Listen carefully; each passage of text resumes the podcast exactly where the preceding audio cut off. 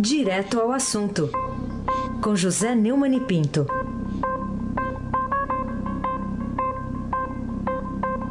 E a partir de agora estamos aqui na boa companhia de Neumani. Bom dia, Neumani. Tem gente que não acha. É, mas eu, eu acho. Tem gente que não acha. Eu acho. Então, você é o que vale, Raíssa Abac, o craque, bom dia. Bom dia, Almirante Nelson. 3 a 0, hein? Líder? Líder? Líder? Líder. Bom dia, Gustavo Lopes. Bom dia, Moacir Biasi. Bom dia, Clã Bonfim, Emanuel Alice Isadora. Bom dia, ouvinte da Rádio Eldorado 107,3 FM. Abac, boa companhia para todos os ouvintes da Rádio Eldorado. Muito bem, vamos lá. Começando com o presidente Michel Temer. Tem alguma razão eh, ele em se irritar eh, pessoal e publicamente por se sentir perseguido pela Polícia Federal? Ou é a Polícia Federal que tem razão em lhe recomendar serenidade, Neumann? Pois é, isso é muito suspeito. Né?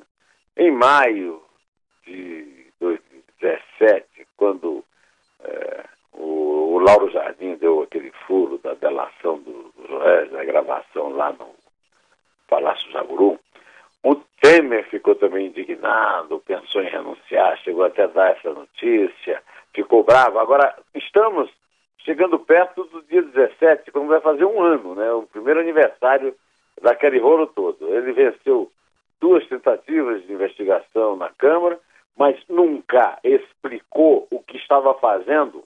Passou um ano falando mal do Joélia, bandido, do Rodrigo Janot, mas nunca, nunca, nunca explicou ao distinto público ao cidadão, a mim e a você, ao Almirante Nelson, o que ele estava fazendo eh, na garagem do Jaburu com um bandido, tendo uma conversa eh, cujo tema ficou conhecido como, como é que é mesmo? Vamos manter isso, hein? Viu? Viu? Vamos manter isso, viu? Agora é a mesma coisa. Está sendo perseguido, isso é um absurdo, porque ah, é, uma indignação total, está envolvendo minha família, e não explica nada. A situação dele, do ponto de vista da investigação do Porto de Santos, é insustentável. No caso da Rodrimar, a empresa de um amigo dele que já disse que convivia mesmo com ele, ao contrário do que se dizia. No caso da Libra, que nunca pagou 2 bilhões e 800 milhões de reais de dívida que tem com a companhia Doctors do Estado de São Paulo, a Codesc, eh, que administra o Porto de Santos, que é um estatal federal, e que, graças a ele, a Eduardo Cunha, a Libra foi, digamos, é, liberada de pagar a dívida para responder uma arbitragem, e é uma arbitragem fajuta que até hoje não decidiu nada, a Libra não pagou um tostão, todo mundo já foi convocado a depor. Ele está livre da investigação porque ainda tem maioria na Câmara e, e precisa é, um voto de mais de, um, de dois terços na Câmara para que ele possa vir a ser investigado.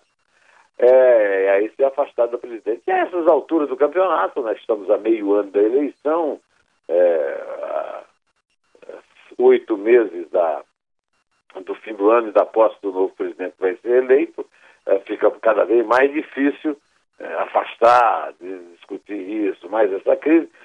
E no fim, agora, dia 1 de janeiro, ele vai voltar ao foro, é, a perder o foro privilegiado, e aí a porca torce o rabo, vai se abaque hum. o craque. Agora, ele precisa contar as coisas, ele precisa ser sereno. Essa irritação, a Polícia Federal é subordinada a ele, então fica claramente para a nação inteira que é uma pressão dele, ele já foi obrigado a substituir um pau-mandado que botou lá na direção da Polícia Federal, que dizia que não tinha nada na investigação, e pelo que já foi revelado aí, a gente vê que tem é muita coisa. É isso aí, Rechabac. É, tem que é, tem que ser ter um mínimo, um mínimo de decoro que falta muito em mas esse episódio ainda relativo à investigação sobre a participação do presidente Temer no escândalo das concessões do Porto Santos pode ter algo a ver com a decisão que ele tomou de desmarcar a viagem lá para o Sudeste Asiático nos próximos dias? É, cancelar a viagem que faria para a Ásia entre 5 e 14 de maio, conforme foi eh, publicado aqui na coluna do Estadão, né, é, ontem. E o motivo oficial é o longo tempo que ele permaneceria fora do país e as consequências que isso ia trazer para os projetos importantes que o governo precisa aprovar na próxima sessão do Congresso. A verdade é que nesse, nessa, nesse mesmo ínterim, familiar, a filha está sendo chamada a depor, e sobretudo, mais do que o problema da filha, é o coronel João Batista Lima Filho, que ninguém sabe por que cargas d'água ainda não é, deu o seu depoimento à Polícia Federal. Ainda não falou à Polícia Federal, ainda não explicou porque uma determinada mulher lá fala em propina num telefonema que a Polícia Federal gravou.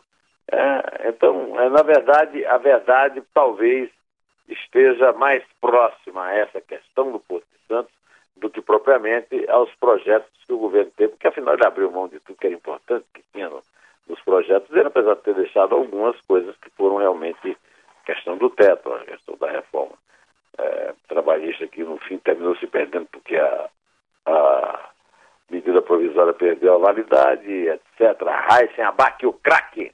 E, Neumann, outro assunto aqui, agora mudando o foco. Por que, que a polícia do Paraná não consegue resolver casos aparentemente simples de serem resolvidos, por exemplo, como o, os tiros contra o ônibus da caravana de Lula, lá em Francisco Beltrão, e agora esse novo atentado, também a bala contra manifestantes pró-Lula no acampamento lá em Curitiba. É, é só incompetência ou tem alguma má fé nisso? É difícil, quer dizer, é, talvez as duas coisas, né? incompetência e má fé. Ah, o Lula ainda estava solto quando houve tiros contra o ônibus que ele viajava. É, não me parece que seja a investigação mais difícil do mundo. Né? Até agora, a Polícia do Paraná, é, que à época era governada pelo tucano Beto Richa, suspeito na Lava Jato, desastrado político e gestor, a Polícia do Paraná não teve nenhuma satisfação a dar. Aí fica aquela guerra nas redes sociais. Né? Ah, a esquerda dizendo que foram os da, da, direita, os adeptos do Bolsonaro, que são militarizados, que defendem armas. A direita dizendo que foi o próprio pessoal do PT que é, tentou se fazer de o que também não é inverossímil. Nenhum dos, nenhuma das duas hipóteses é inverossímil, só que não adianta. A polícia tinha que ter dito quem atirou foi o cidadão fulano de tal, amando do cidadão fulano de tal, mas não disse. Beto Richa saiu do governo para disputar o Senado, pelo PSDB. No lugar dele entrou a vice, a Cida Borghetti. Agora, sob a, a, a indigestão da, da Cida Borghetti, houve uma discussão, sei lá, o que eu sei é que eu vi na televisão um sujeito passando e atirando. Agora, tem uma imagem? Como é que a polícia não, não, não consegue explicar nada? É um caso gravíssimo, é um atentado contra a democracia, é um tiro na cara da democracia, do Estado de Direito, tanto de um lado quanto do outro, tanto se for alguém ligado ao Lula, como se for alguém é, da direita para combater o Lula, e a culpa toda do Estado que não é aparelhado, que não tem polícia, que é, a polícia é incompetente e também que ninguém é, consegue é, que ninguém consegue acreditar, ter, ter alguma credibilidade desse, desse tipo de gente. Né? Assim, abaque, Isso. o craque. Tem imagens lá desse, desse último ataque aí, né? Dá para identificar. Tem imagem, o cara né? passa atirando. Passa é, atirando. A polícia tem, deve ter algum jeito de localizar isso, não é, é. possível. Ô Neumann, o que, que você me diz aí sobre o, o desempenho de 488 organizações da administração federal, dando conta de que 474, ou seja, quase todas, uh, terem sido consideradas de nível obsoleto pelo Tribunal de Contas da União. É a Lídia Medeiros, lá do Jornal Globo, tem uma coluna na página 2, ela diz a seguinte notícia: o TCU, Tribunal de Contas da União, deu um atestado de incompetência ao governo. Após avaliar 488 organizações da administração pública federal, constatou que a quase totalidade delas, ou seja, 474, tem um nível de eficiência quase obsoleto. Segundo o relatório, elas não possuem capacidade minimamente razoável de entregar o que se espera delas para o cidadão, gerindo bem o dinheiro público, com suas competências e minimizando os riscos associados. Né? O relatório do ministro Bruno Tanca, lá do TCU. O trabalho mediu o nível de governança das instituições, planejamento, estratégia, liderança, execução. 58%, 58% estão em estágio primário. Há também um alerta na avaliação dos fundos constitucionais, que em 2017 somaram quase um trilhão no orçamento. Sem estrutura, apenas 7 dos 69 responderam ao tribunal. Para o relator, existe uma situação de alto risco, já que não há conhecimento sobre como esses recursos são aplicados e são geridos. É lamentável, aqui eu encerro a leitura da nota, para registrar que isso é óbvio, o, o serviço público está cada vez pior. Agora, eu não vejo, é, eu vejo essa campanha, os discursos de um lado, do outro, centro, a direita, a esquerda, ninguém está tocando nesse assunto. Ninguém toca na segurança, ninguém, ninguém fala em corrupção e ninguém fala num assunto grave como esse. O Estado brasileiro está falido, o Estado brasileiro é ineficaz, ineficiente e ninguém está pronto para resolver isso com urgência. Esse foi o tema da coluna do William Vac no Estadão na quinta-feira e ele tem toda a razão. É uma eleição que fala de outro país, de outro planeta até. Não fala do Brasil. Aysen Abac, o craque. É. Reside em outro país. A Ilha da Lembra da Ilha da Fantasia? A Ilha da Fantasia, é. né? Teve. Quem foi que escreveu sobre a Ilha da Fantasia? É. Que até o anão tem, né? É, tem, tem, O, tem o Tatu, que era o anão, Tatu, e o, e o é. Sr. Hork, que era o, o dono da Ilha da Fantasia. O Ricardo Montalban, que era o ator, né? Ah, foi o Ascan Salem, é, entendeu? Então. É. Sobre o, o, o, a Brasília como Ilha da Fantasia. É, a Ilha da Fantasia. A realidade não chega nunca. Vamos lá.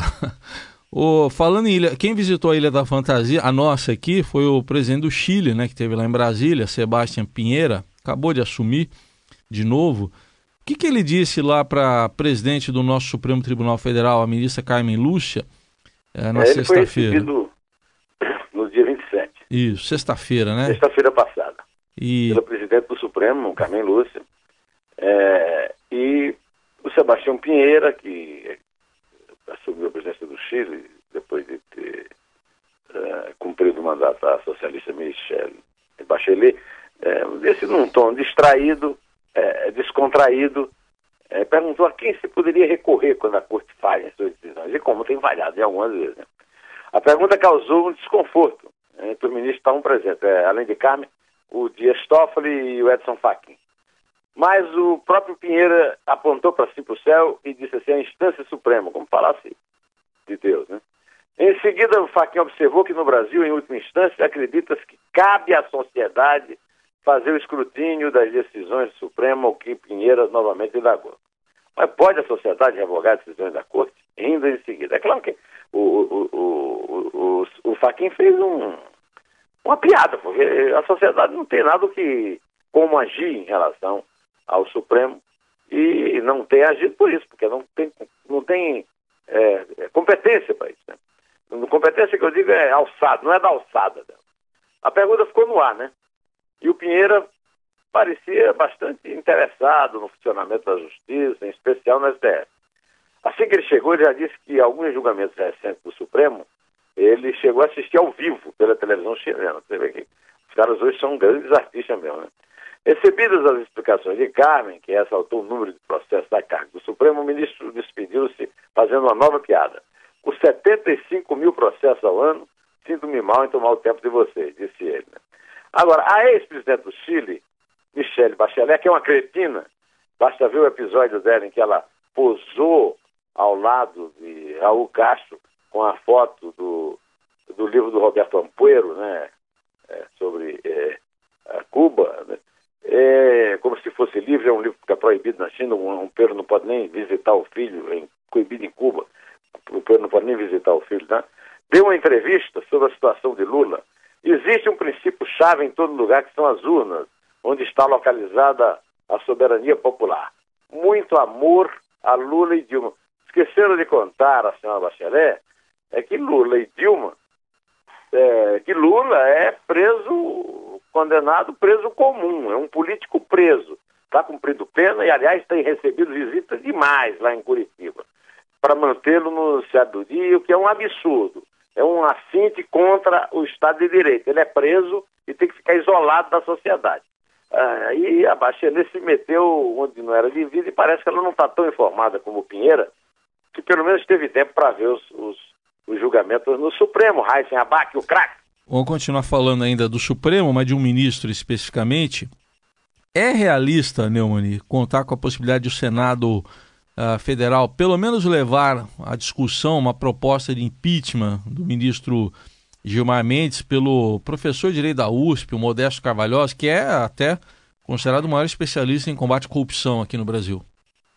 Olha, é, é eu acho que o, o, há, há, evidências de que eles se protegem, talvez até porque o, difícil achar entre, entre os ministros algum que possa presuntivamente ser inocente. Né? O, mas a realidade é que ninguém tem força para isso, essas sabatinas de escolha de ministro uma farsa. De qualquer maneira, o, o Modesto Carvalhosa, é, que vai ser o próximo entrevistado da minha coluna Neumann Entrevista, né?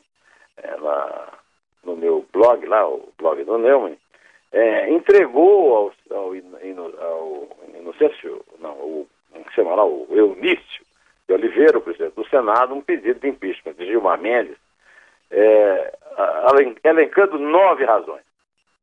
É, segundo Modesto Cavalhosa, Gilmar telefonou espontaneamente para Silval Barbosa, que foi até notícia essa semana, o ex-governador de Mato Grosso, horas antes preso em flagrante na Operação Ararat, prometendo-lhe solidariedade e ajuda a seu favor junto ao ministro Toffoli, que relatava o inquérito. Silval Barbosa é, nas palavras do ministro Luiz Fux, o protagonista de uma delação monstruosa. O, o, o telefonema do Mendes foi flagrado num grampo da PF, da Polícia Federal. Dois, Gilmar votou contra a prisão do secretário da Casa Civil e da Fazenda do governo citado acima. De acordo com a Polícia Federal, foi o principal operador do esquema de corrupção descoberto na Operação Arara. É, a, a, terceira acusação do Modesto Cavalhosa é que Gilmar teve inúmeros, isso é público, né?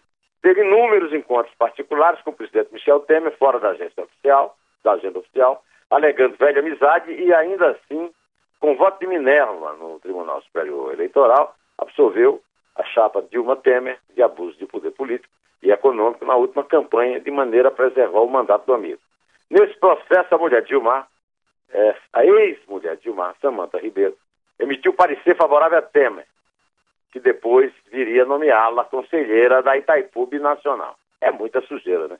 Sem contar que o presidente ainda tomou um primo, tornou um primo de Gilmar, Francisval Dias Mendes, diretor da Agência Nacional de Transportes Aquaviários. É o aparelhamento das agências, que, a, que o TCU, aliás, falou. Né?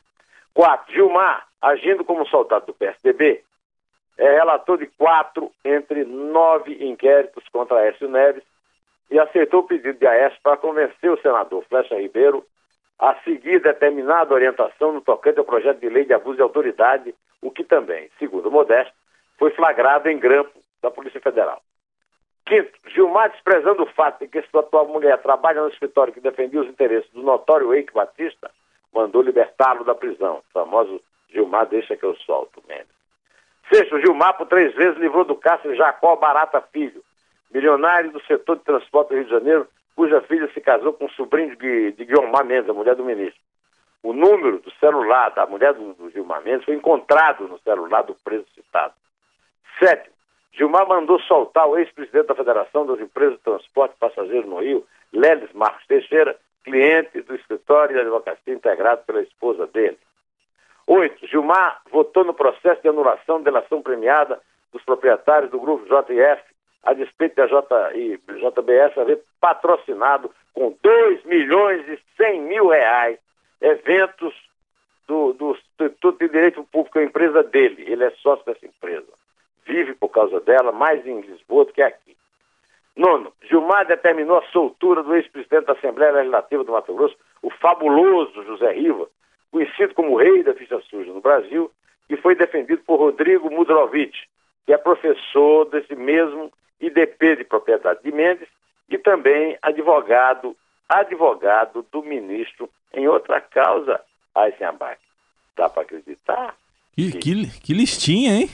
A listinha é, é, o chamado os nove pecados capitais. Ele tem mais pecado capital do que o número dos pecados capitais real. Eu até me perdi aqui. Agora é o último assunto, né? É o último assunto agora. É porque a lista é enorme aqui. De... Pelo amor de Deus, hein? É. Quanta coisa. Vamos lá.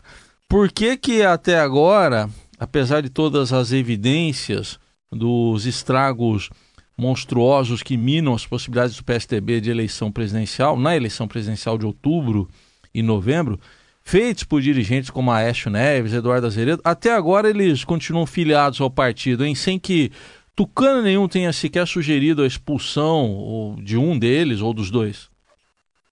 É, é, é demais, né? mas isso aí é, é, é quer dizer, o, o, o, problema é o seguinte, o, o nosso Geraldo Alves, que é o candidato do PSDB à presidência, ele, as chances dele são mínimas, elas pioram muito com o apodrecimento das fichas de Aécio Neves é, e de Eduardo Azeredo. Eduardo Azeredo está aí para cumprir prisão. Ele é o pioneiro, ele que inventou o mensalão lá em Minas, o famoso mensalão tucano, mensalão mineiro, né? Ah, foi já condenado em última instância, na segunda instância, o que atualmente é, é o, a jurisprudência lá do Supremo, não aconteceu nada. O Aécio, então o Aécio ninguém tem coragem. Ninguém expulsa, ninguém tira o Aécio da cena, porque enquanto o Aécio estiver na cena, a coisa só piorará. Ah, mas essa, é, o, o, só para encerrar, é, aproveitando esse, essa dica aí do, do, dos tucanos, vamos ao PT. É, ontem tinha uma nota interessante na coluna do Anselmo Góes no Globo. O Lula perdeu a eleição. Na Assembleia dos Acionistas da Petrobras, quinta, houve eleição para as vagas de representantes dos empregados no Conselho Fiscal. A turma da Federação Única dos Petroleiros lançou os nomes de Lula e Dilma. A chapa ficou em último, com 334 votos, bem atrás da dos vencedores, Reginaldo Ferreira e Suzana Jabra, com 1 milhão e 235 mil assinaturas. Agora, o, o, o Raíssa, de onde é que o pessoal tira? Ainda um dia desse eu estava vendo aquele Emílio de Souza dando entrevista com a Maria Lídia na Gazeta enquanto eu esperava fazer o comentário. Ah, o povo brasileiro escolheu o Lula. A Petrobras, que era um aparelho do Lula, tanto que caiu, foi corrompida e quase é, faliu, né? E, no entanto, o, o, Lula não teve nem a metade, mas que metade? Não teve um quarto dos votos é, da chapa que venceu a Petrobras, sempre foi uma, foi uma corporação dominada pelo pelo PT. Então, é, essa conversa é mais um papo furado, né? E vamos parar com esse negócio de ficar visitando o Lula eh, ou inventando visita ao Lula só para manter o noticiário. Isso é ridículo. Acima de tudo, é ridículo.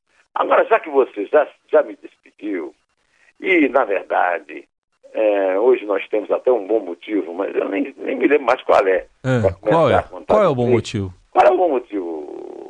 Eu não sei, você que sabe. O Palmeiras foi roubado pelo juiz ontem. Foi. O cara fez o gol e, e, e, e o, o, cara deu um. O bandeirinha disse pro Beck lá, o Antônio Carlos, que viu. E nós todos vimos que ele não estava impedido, né? Mas não, não, teve gol no gol do Palmeiras. Eu não entendi porque que você quer que eu comece do treino, mas vamos em frente. Quem sabe o Almirante Nelson lembre, né? Almirante, toca aí. Má companhia com o capital inicial. Isso é uma homenagem a Écio Neves, a Eduardo Azeredo, ao Coronel João Batista Leme, Lima Filho, aos personagens desse comentário de hoje. Todos eles são más companhias e andam com más companhias, é, desafiando aquele velho deitado bíblico, né? O deitado? Diz-me com quem andas. Completa aí, Raio. É. Diz-me com quem andas. Que te direi quem és. Não. Não é? Não, é Dirtier. Dirtier. Aqui eu, oh, eu esqueci que é... do presidente Temer. É o presidente, né? É o presidente. É o presidente falando. Vamos tá lá? Vamos lá.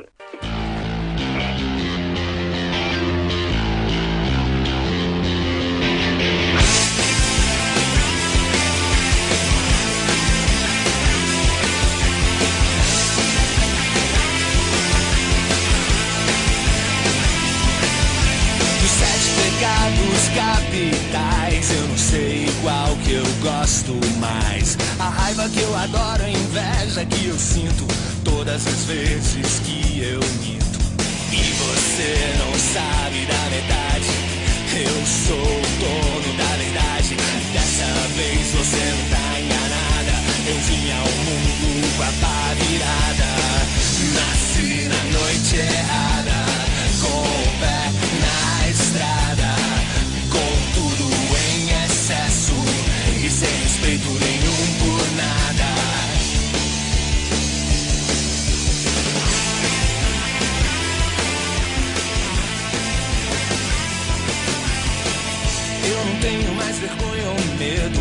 Sou o que eu sou, não é nenhum segredo. Pra mim é fácil e normal. Não faço um esforço pra me comportar mal. Eu Pode contar. Eu já me lembrei o que é. É. São três gols que o Ceará levou ontem lá no Castelo. Ah, mas eu, eu eu vou falar de um Flamengo que perdeu então aqui. Posso falar? O Flamengo que perdeu do Mogi? Mogi, é. Perdeu do Mogi. 79 a 62. Mas não vou contar de 79, que acho que é muito, né? É. Melhor não, né? Não, mas tem, é só o primeiro jogo. Tem mais. É o primeiro jogo, tem mais. Os dois próximos são no Rio. Mas tá bom. Não, e contar a partir de 79. Não, não dá, né? O, o Emanuel não vai mais. É 79, não, não dá, não dá. Não dá. A gente perde a conta até. É. Eu vou ficar nos três. Vou começar com o terceiro do Diego, então, vai. Tá bom. É três. É dois. É um. Em pé!